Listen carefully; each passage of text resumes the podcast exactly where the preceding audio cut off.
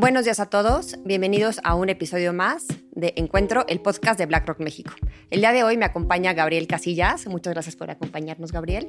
Gabriel Casillas es el economista en jefe para la TAM en Barclays, un puesto que ocupa desde octubre del 2021. Previo a eso, ha sido especialista para México y América Latina, para JP Morgan, UBS y fue economista líder en Grupo Financiero Banorte.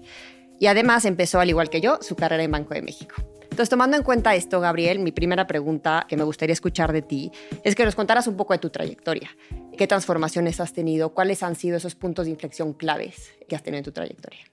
Pues muchas gracias, Fer. Muchas gracias por la invitación. Gracias a BlackRock y gracias por, a ti por la invitación a Encuentro y feliz de platicar aquí contigo y con el auditorio. Bueno, mira, yo la verdad es que para hacerlo así lo más puntual posible, veo cinco transformaciones, digamos, o cinco puntos de inflexión importantes en, en mi vida laboral. Uno, cuando iba a entrar al Banco de México, realmente tenía dos opciones de trabajo.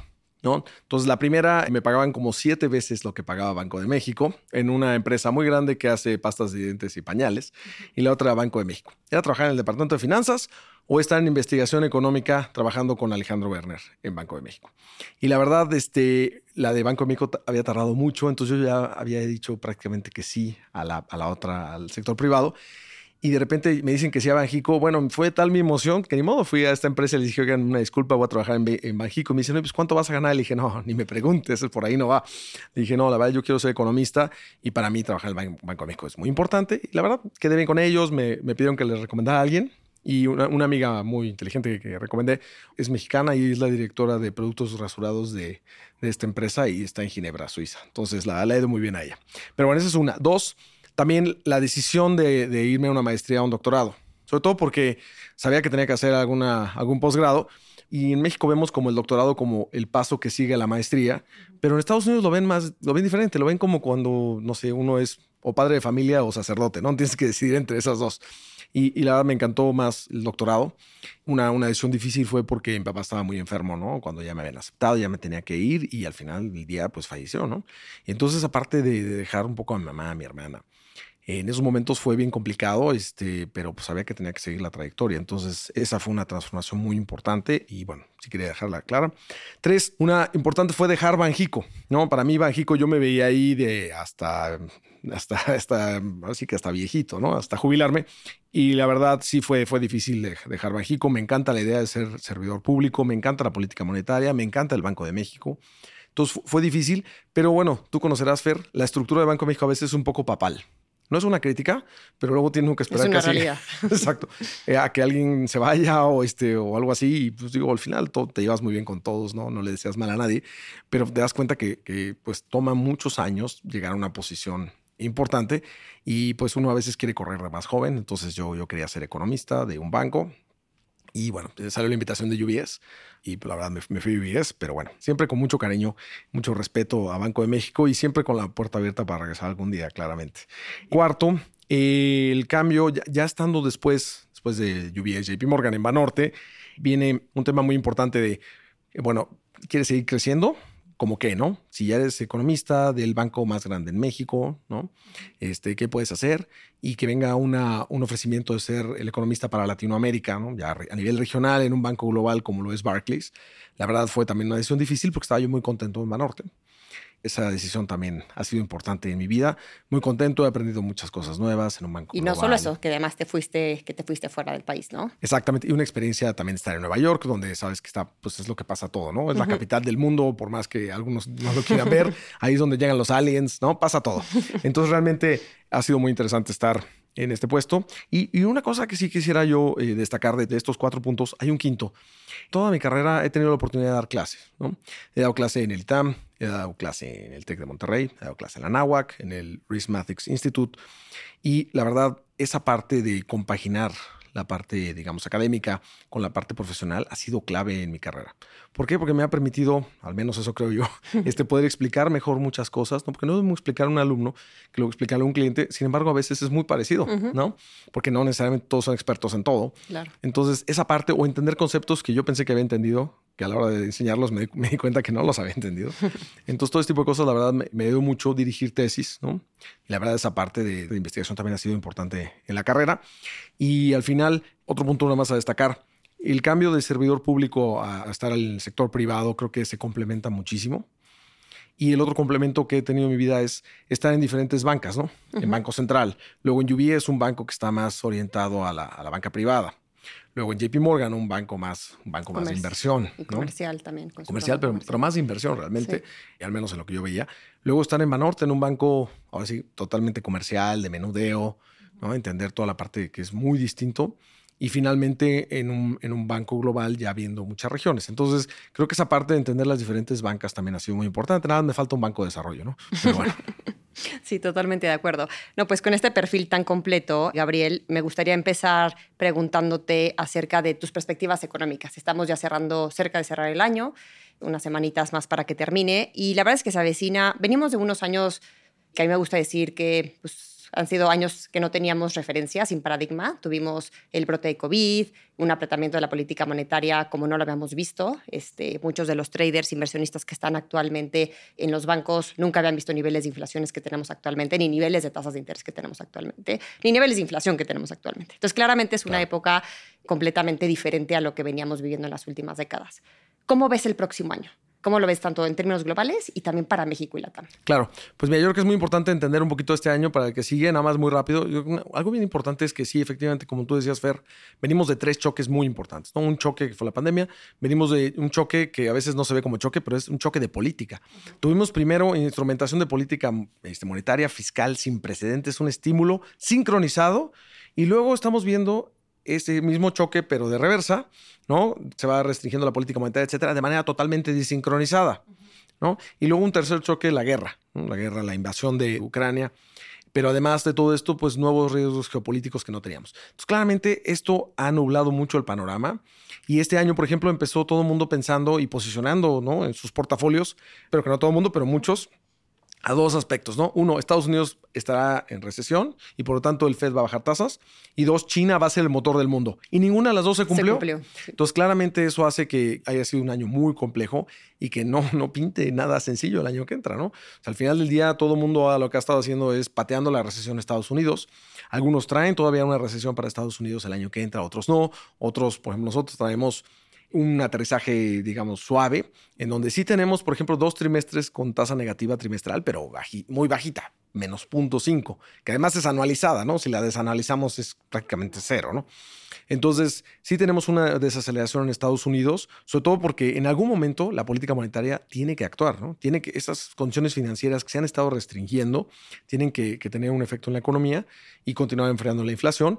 Máxime que el Fed no nada más no ha bajado, como sabes, sino que ha seguido subiéndola y todavía el sesgo es restrictivo, aunque algunos piensen que ya acabó.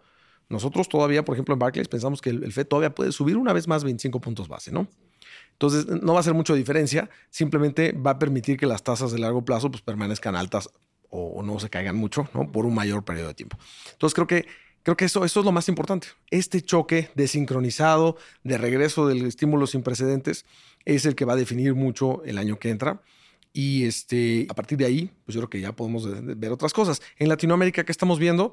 Yo creo que pues en Latinoamérica siempre cada país tiene su historia, ¿no? Estamos viendo en Argentina con Milei, estamos viendo en Chile que si van a tener el referéndum de la nueva constitución. Cada uno, la verdad, si hablamos de Latinoamérica, es muy heterogéneo. Pero las dos tendencias que hemos visto comunes y que van a estar el año que entra, una, convergencia a crecimiento alrededor de 2% de diferentes maneras, ¿no? México y Brasil que han crecido mucho más, es probable que se desaceleren, ¿no? En línea un poco con Estados Unidos, con la restricción monetaria, hay una desaceleración hacia un 2% de crecimiento el año que entra, y otras que les ha ido muy mal, ¿no? Como Chile, como Colombia, como Perú, y no se diga Argentina, este, puedan regresar a un crecimiento de 2%. En el caso de Argentina no, ¿eh? Pero entonces como que esa, esa es una tendencia. Y la otra, habíamos visto la política monetaria. Este año, por ejemplo, Chile empezó con una ola de, baja de tasas desde julio, ¿no? Además, con 100 puntos base en su primera reunión. Le siguió Brasil en agosto, luego Perú en septiembre. Y bueno, hasta ahí ya quedó, porque Colombia no ha empezado y Banco de México tampoco, aunque siempre nuestra idea es que México no iba a bajar tasas este año, a pesar de que los mercados ya lo estaban descontando. Entonces, una cosa importante es que probablemente en el 2025, digo, perdón, 2024, ya, ya me adelanté dos años, ¿eh? en 2024 lo que veamos sea una convergencia de política monetaria, es decir, que todos estén bajando tasas ya ahora sí, al mismo tiempo. ¿no? Entonces, estas son las dos tendencias que estamos viendo comunes. Y bueno, pues claramente tenemos este, algunos riesgos, sobre todo en emergentes. Hay 40 elecciones importantes el año que entra, ¿no? Entre ellas, claramente, la, elección de México y la elección de los Estados Unidos. Entonces creo que un poquito el panorama va a estar definido en mucho por cómo se vea la, la, instrumentación de política monetaria, cuál va a ser el impacto en la actividad económica, sobre todo en Estados Unidos. Y en el caso de Latinoamérica, digo yo que vamos a ver esas, esas dos convergencias. ¿no? Así lo vería sin llegar todavía a detalles en México. Y Gabriel, en toda esta evolución pasada y futura, yo considero que un aspecto clave también es el comportamiento de la inflación. ¿no? En, Estados Unidos es el objetivo dual, en México y en otros países de, Latinoamérica es el único objetivo, es esa, estabilidad de precios. Claramente la convergencia hacia el objetivo de inflación de los bancos centrales es clave para que se materialice, justo en lo que mencionabas, un unísono, digamos, en la, no, no quiero decir relajación, sino en la, en la normalización de la política monetaria. ¿no? Totalmente de acuerdo. La verdad es que pues la inflación justo ha sido, nos ha dado muchas sorpresas, ¿no? Y, ha sido también dependiente de muchos factores que no los pueden controlar los bancos centrales. El choque de la oferta, siendo pues este choque que, digo, ha originado en la pandemia, que creó estas, estas presiones inflacionarias muy fuertes. En México ya hemos, ya hemos visto una convergencia, bajando de niveles de 8 a, a 4%, en Estados Unidos también pero pues todavía hay muchos riesgos, ¿no? La verdad es que la banda de incertidumbre alrededor de estos pronósticos de inflación es de lo más elevado que hemos visto en los últimos años, en las últimas décadas, ¿no? Porque pues antes no teníamos ni siquiera inflación. Entonces, dado que esta es una variable tan importante para la conducción de la política monetaria hacia adelante y que como justo mencionabas, de eso va a depender cómo se comporten otros factores, Platícanos un poco cómo estás viendo este desempeño de la inflación. ¿Por qué estamos tan seguros que efectivamente va a continuar con esta, esta tendencia de desaceleración que ha tenido? Claro, no, no, muy importante lo que dices, Fer. Y aquí en, este sentido, tres cosas. ¿no? Uno, a nivel global, yo creo que algo importante es que hemos visto los precios de los bienes realmente algunos caer o algunos al menos este, observar este, desinflaciones importantes. ¿no? Y eso a pesar de que hemos visto debilidad de la manufactura en general a nivel global. Entonces, eso nos lleva a decir, bueno, si hay debilidad de manufactura y los precios de los bienes han estado cayendo o, o al menos han tenido inflaciones muchísimo más bajas. Entonces esperamos una recuperación en algún momento de, esta, de, la manufactura y pues, eso va a ayudar a que los precios no suban, ¿no? Entonces como que en esa parte estamos tranquilos. La sorpresa ha venido más del lado de servicios, ¿no? Pero del lado de servicios yo creo que ahí la política monetaria a nivel mundial, la restricción ha empezado a tener ya incidencia en, en los servicios y también parte de los servicios también sufrieron por los choques, ¿no? Entonces, en general, creo que consideramos que la inflación, la verdad, sí va a la baja como tendencia global. Hay riesgos, ¿no? En la parte de productos agropecuarios, porque viene el niño muy fuerte. Está el acuerdo que tenían Rusia-Ucrania para exportar granos, que lo terminaron en agosto y que ya hemos visto un cierto impacto en el precio de los granos. Pero al final, no hemos visto un precio del petróleo arriba de 100 dólares o cosas así. Por el momento, aunque los riesgos están ahí y los riesgos vienen más por el lado de agropecuarios, de energía, no tanto del lado subyacente. Exacto, no tanto del lado subyacente. Entonces, pareciera ser que sí la inflación va a converger a los objetivos, eh, así que diferentes momentos, ¿no? Por ejemplo, en el caso de Latinoamérica, ya estaban prácticamente en el objetivo como Brasil, otros van muy cerca, ¿no? Van en camino, caso de Chile, caso de Perú. En el caso de, Colombia, pues yo creo que es la más alejada del objetivo, pero se ha estado desacelerando rápido. En México gradualmente, pero va a la baja. Y aquí un tema muy importante en México, que me parece clave en la inflación. Creo que si bien hay que observar estas tendencias globales, hay que ver muy de cerca algunas particularidades de cada país. Por ejemplo, en el caso de México, mucha gente decía, bueno, ¿cómo es posible que en México sea tan gradual la bajada de la inflación de servicios? ¿no? Y si vemos el detalle, eh, restaurantes y similares, y loncherías, taquerías, etcétera, que son casi 10% del índice, y hoteles, por ejemplo, son los que más gradualmente han caído, ¿no? Entonces, este, en términos no de caer precios, sino de caer la inflación. Y hay que pensar, bueno, ¿qué pasó diferente en México que en otros países? Ah, pues ¿Qué creen? No hubo paquete de estímulo fiscal prácticamente. Entonces no hubo ayuda a los restaurantes. El momento más álgido de la pandemia, entonces muchos desaparecieron. Entonces los que sobrevivieron que además con costos de alimentos mucho más altos, aumentos de del salario mínimo de doble dígito desde 2017, que si hay una industria en México que paga salario mínimo, pues son los restaurantes, ¿no?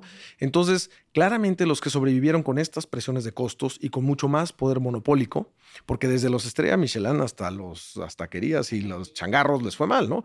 Muchos. Entonces los que sobrevivieron pudieron pasar estos altos costos al consumidor, ¿no? Y lo pudieron hacer por mucho. Sin embargo, ya hemos visto eso que ha ido bajando gradualmente. Hemos visto también una reapertura y apertura de muchísimos restaurantes en todo el país. Entonces, claramente lo que esto lo que ha hecho es que no nada más por el lado de, de Banjico.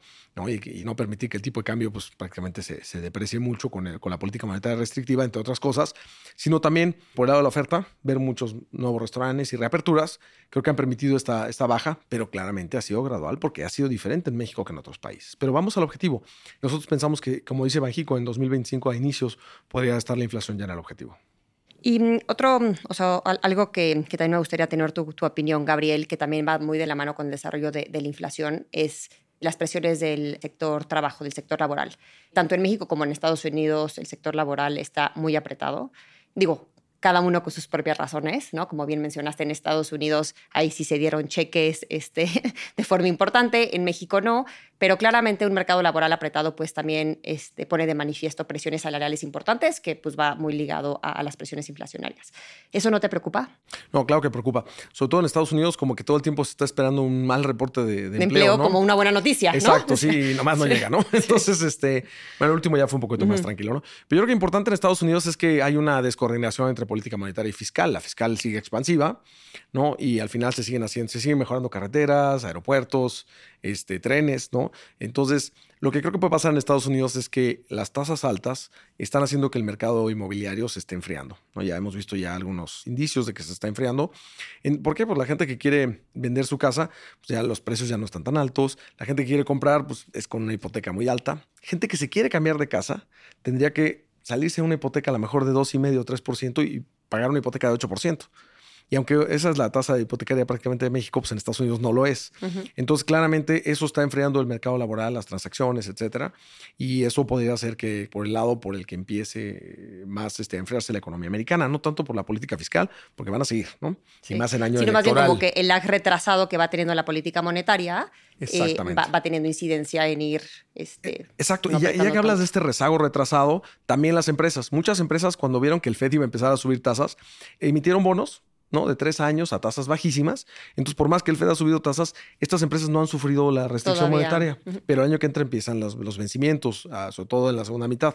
Este rezago va a llegar al mercado inmobiliario y va a llegar al financiamiento de las empresas. Entonces, va a llegar, ¿no? Claro, claro. Y en el caso de México, yo creo que hay un fenómeno bien importante. Es la construcción este año, bueno, vemos la inversión en construcción a agosto o a julio, ha crecido casi 50%, ¿no? Y yo creo que un tercio ha venido de la recuperación del sector construcción en general, porque era de los más rezagados. el PIB de México en el tercer trimestre del 22 llegó a niveles pre-COVID, pero la construcción no. Entonces, simplemente por crecimiento orgánico tenía que crecer. Luego, un tercio ha venido por la aceleración de gasto para que se termine, para que el gobierno termine las obras consideradas como clave, ¿no? Este, el tren Maya, ya sabemos, ¿no? La, la, refinería, etcétera. Pero un tercio ha venido el nearshoring. Todo el mundo pensaba en el nearshoring, empresas que van a venir, van a abrir fábricas. Sí, pero necesitaban un lugar donde aterrizar, ¿no? Muchas de ellas llegan y rentan y quieren un lugar plug and play. Entonces, todas las desarrolladoras de parques industriales son las que han estado trabajando, así que 24 horas, 7 días a la semana en todo esto y eso le ha dado un impulso muy importante a la construcción. Pero el año que entra, yo creo que en algún momento esto va a empezar a disminuir. O sea, no digo que baje el nearshoring, sino que muchos de estos parques industriales se van a volver a eh, líneas de producción manufacturera. Entonces, a lo mejor en lugar de emplear mil trabajadores de la construcción, en un lugar en específico, ahora van a contratar 35 ingenieros para manejar porque casi todo es automatizado. Entonces creo que eso va a ayudar a desapretar el mercado laboral en el caso de México. Claro, claro. No, y justo tocaste un punto que muy importante del nearshoring. Entonces, este, si nos pasamos a, ese tema, claramente este, eh, todos hemos discutido sobre el Mexico Moment, ¿no? Me acuerdo perfecto cuando fue este Peña Nieto, que hasta en la portada del Time salió, este, es el momento de México. Siento que en México hemos estado desde la firma del Tratado de Libre Comercio con ese sentimiento de ahí viene el momento de México, ahí viene el momento de México y tan solo este, por muchas razones, este, que, tú tienes una muy clara eh, de, por qué eso no se ha potencializado. Me gustaría preguntarte cómo ves esa, esa oportunidad de nearshoring en México, este, si se va a materializar, ¿no? ¿En qué magnitud? Y también las razones por las cuales tú ves que, están deteniendo ese potencial, potencial de México en el nearshoring. No, no, claro. No, mira, a ver, el nearshoring está llegando y nos va a llegar aunque no querramos. O sea, cuando las empresas que necesitan por geopolítica cambiar sus líneas de producción de sureste asiático, de China, de Europa del Este, necesitan un lugar cercano a Estados Unidos que tenga capacidad o vocación manufacturera. ¿Cuál es eso? México. Sí hay algunos otros lugares que también se pueden beneficiar en Latinoamérica, inclusive un poquito Canadá, pero es México realmente, ¿no? Y México tiene, tiene todo para hacerlo. Entonces nos va a llegar aunque no queramos. Ahora, para aprovechar todo el potencial, es importante todo el tema de infraestructura, ¿no? Que es necesario, porque es infraestructura prácticamente de energía eléctrica, energías verdes y limpias, infraestructura en temas de agua y también la parte de seguridad y transporte, ¿no? Entonces, como que son esos los dos grandes retos que ya mucha gente ha identificado y que se tienen que ir resolviendo. Por el momento, los gobiernos locales y en algunas instancias el gobierno federal ha apoyado a que esto esté pasando. No se le da mucha publicidad a esto, pero ha estado pasando. por eso se están pudiendo construir estos parques industriales, etcétera. Entonces, ¿sí vamos a aprovecharlo? Sí. ¿Vamos a aprovecharlo al máximo? Pues no me queda tan claro, ¿no? Porque se necesita un programa mucho más orientado a que realmente se puedan aceptar estas inversiones y se les resuelvan sus problemas, ¿no? En el tema de, por ejemplo, de seguridad, muchas veces se dice, no, pues es que, por ejemplo, los cárteles de, de, la droga lo que hacen es que cuando es una empresa transnacional o grande, no se meten con ella y cosas así. Pero este tipo de entendidos, no todo el mundo este, le da total confianza para hacerlo, ¿no? Entonces yo creo que eso es importante. Y otro punto importante es la automatización, ¿no? Yo le preguntaba, le he preguntado a varios gerentes de plantas en el norte del país, sobre todo, y una en el Bajío. Les, pregunto honestamente, digo, oye, estás trayendo esta producción de China a México, qué increíble, me da mucho gusto. Pero está todo automatizado, contrataste 30 ingenieros. ¿Por qué no te vas directo a Estados Unidos, no? Si aquí estás eh, con temas de seguridad y esto y el otro. Dice, no, no, a ver, no. Lo que pasa es que, a ver, en México tengo tres cosas. Uno, sí, casi todo está automatizado, pero tienes una tasa de graduación de ingenieros altísima, muy buenos y mucho más baratos, ¿no? Ok. Dos, si para una planta en Estados Unidos porque tiene un problema, para una semana y esperan al equipo que la arregle. En México el ingeniero es tan creativo y trabajador que lo arregla con un chicle. lo arregla con un chicle. Digo, espera que llegue el equipo y, y, y, le dé solución de largo plazo, pero no para la planta. ¿no? En el corto plazo se soluciona. Exactamente, y es muy trabajador, ¿no? Entonces eso es algo importante. Y tres, el tema de, por ejemplo, sindicatos, el tema de regulación es más fácil de arreglarlo. Entonces, que en Estados Unidos. Entonces, son, son temas que son importantes para ellos y esos no, no están cambiando, al contrario, siguen siendo eh, relativamente mejores que en Estados Unidos. Entonces, va a seguir llegando el nearshoring y, y yo espero que lo, lo, aprovechemos más. De hecho, este año, según nuestros, estim nuestras estimaciones, estaba más o menos impulsando el PIB entre 0.3 y 0.4 puntos. Es bastante. Y el año que entra esperamos que sea entre 0.5 y 0.6. Entonces, sí es muy importante el nearshoring, sí es importante que se le ponga énfasis en cómo lo seguimos haciendo. Y la verdad, en temas geopolíticos, al menos ningún analista serio te dice que esto se va a arreglar, los, los, las tensiones entre China y Estados Unidos. Sino o se van a quedar igual o empeoran, pero no van a mejorar y es una tendencia de 10 años. ¿no? Yo creo que eso es muy importante. Y de manera más estructural, pues yo creo que sí, México, para que realmente pueda desatar ese potencial, porque probablemente lo que nos está dando el nearshoring es volver a crecer lo que crecíamos antes. Y lo que se quiere es crecer más, ¿no? Entonces yo creo que para desatar ese, ese, potencial sí necesitamos hacer algo muy importante por mejorar el Estado de Derecho, ¿no? Eh, ya no estamos acabando el tiempo, Gabriel, pero la verdad es que hay una pregunta que no me puedo ir sin, sin dejar de hacértela. Es una pregunta que, que siempre este, escucho en cualquier reunión con cualquier cliente, economista y demás. El tipo de cambio en México. Digo, solo voy a ligar tres puntos que tenemos el próximo año. Elecciones en México, elecciones en Estados Unidos. Eso generalmente conlleva alta nivel de, bueno, mucha volatilidad pero pues, y también un potencial normalización de la política monetaria en México, en Estados Unidos y en otras regiones, ¿no? Entonces, con todos estos diferentes este, choques jugando, eh, ¿Cómo ves tú el tipo de cambio? Digo, este año la vez que quedan po pocas semanas, te digo más bien el próximo, jugando. Y claro. además tomando en cuenta que muchos este, han comentado de, de, de este nuevo rango de, del peso en alrededor de 17, 18 como un nuevo normal. Y que los niveles que teníamos por arriba del 20 ya son niveles muy lejanos, que pues digo, están ahí solo para acordarse de cuando estuvieron, pero no necesariamente significa que hasta allá nos vamos a mover. ¿Qué piensas tú? ¿Qué piensa Barclays? Claro, tres cosas muy rápidas del tipo de cambio. Uno, a ver, si nos vemos el tipo de cambio real, más o menos debería estar operando en 19.50, ¿no? Entonces estamos operando un poquito, digamos, fortalecidos, ¿no? Ahora, yo sí creo en esta nueva normal. Creo que ahora de operar entre 17 y 19 es una nueva normal, dadas las circunstancias este, que vive México, pero insertado en el mundo, claramente, ¿no? Y ahorita ese es el punto 2. Entonces, ¿cómo lo vemos? Bueno, este año lo vemos terminando en 17.50, o sea, prácticamente, prácticamente donde estamos. Y el año que entra lo, vemos terminando en 18 pesos por dólar, con la particularidad de que en el segundo y tercer trimestre sí podríamos llegar a verlo hasta en 19.50 o inclusive en 20, ¿no? Por esta volatilidad, pero regresando a 18 a finales del año. Habiendo dicho eso, me voy al segundo punto. Las elecciones va a ser definitivamente en el margen lo que más volatilidad nos dé. Nos preocupan las elecciones, pero no las de México. Nos preocupan las de Estados Unidos. Nos preocupan algunos candidatos republicanos que hablan pues mal de México, ¿no? Y que aunque, vamos, hemos visto eso ya en el pasado y ya el mercado no, no se espanta tan fácil, todavía puede haber comentarios como, no sé, algún, algún candidato presidencial en Estados Unidos queriendo decir o diciendo, vamos a categorizar los cárteles de la droga como organizaciones terroristas y eso me va a permitir mandar tropas. Y si no me dejan mandar mis tropas, entonces, o entrar, podemos renegociar el Tratado de Libre Comercio, porque ahí viene también la renegociación del nuevo TEMEC.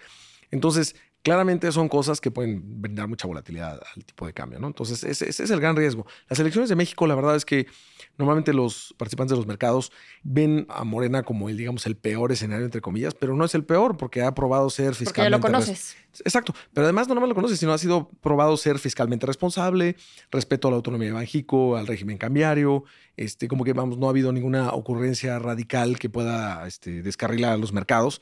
Entonces, en ese sentido, pues imagínense, eso es lo, ese es, digamos, el peor, entre comillas, que no es para nada peor. Entonces, todo lo ven como con posibilidad de, algo hacia arriba, de un upside, ¿no? Claro, y algo también que me gusta, este, digo, hacer énfasis, como tú mencionaste, es tomando en cuenta México en, en, conjunto con el resto del mundo, ¿no?